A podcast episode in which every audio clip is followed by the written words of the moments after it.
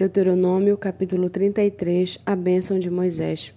Esta é a bênção que Moisés, homem de Deus, deu aos filhos de Israel antes da sua morte. Ele disse: O Senhor veio do Sinai e lhes alvoreceu de Seir, resplandeceu desde o monte Parã. Ele veio das miríades de santos, à sua direita havia para eles o fogo da lei. Na verdade, amas os povos, todos os teus santos estão na tua mão. Eles se colocam aos teus pés e aprendem das tuas palavras. Moisés nos deu a lei, a herança da congregação de Jacó. O Senhor se tornou rei em Jesurum, quando se congregaram os chefes do povo com as tribos de Israel. Que Ruben viva e não morra, e que não sejam poucos os seus homens. Isto é, isto é o que disse de Judá. Ouve, ó Senhor, a voz de Judá, e faze com que volte ao seu povo. Com as tuas mãos luta por ele, e sê tu ajuda para contra os seus inimigos.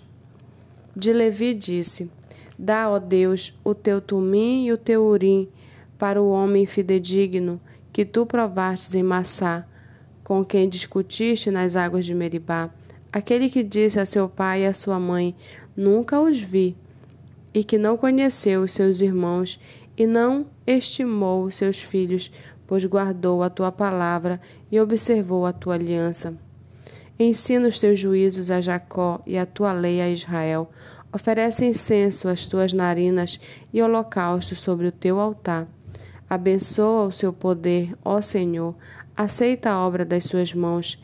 Fere os lombos dos que se levantam contra ele e o odeiam para que nunca mais se levantem. De Benjamim disse: O amado do Senhor habitará seguro com ele.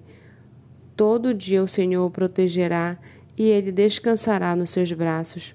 De José disse: Bendita do Senhor seja a sua terra, com o que é mais excelente dos céus, do orvalho e das profundezas, com o que é mais excelente daquilo que o sol amadurece e daquilo que os meses produzem com o que é mais excelente dos montes antigos e mais excelente das colinas eternas, com o que é mais excelente da terra e da sua plenitude e da bondade daquele que apareceu na sarça, que tudo isto venha sobre a casa de sobre a cabeça de José, sobre a cabeça do príncipe entre seus irmãos. Ele tem a importância do primogênito de um touro, e os seus chifres são como os de um boi selvagem com eles rechaçará todos os povos até as extremidades da terra, tais como são as miríades de Efraim e tais são os milhares de Manassés. De Zebulon disse: Alegre-se Zebulon nas suas viagens, e você, Isaacá, nas suas tendas.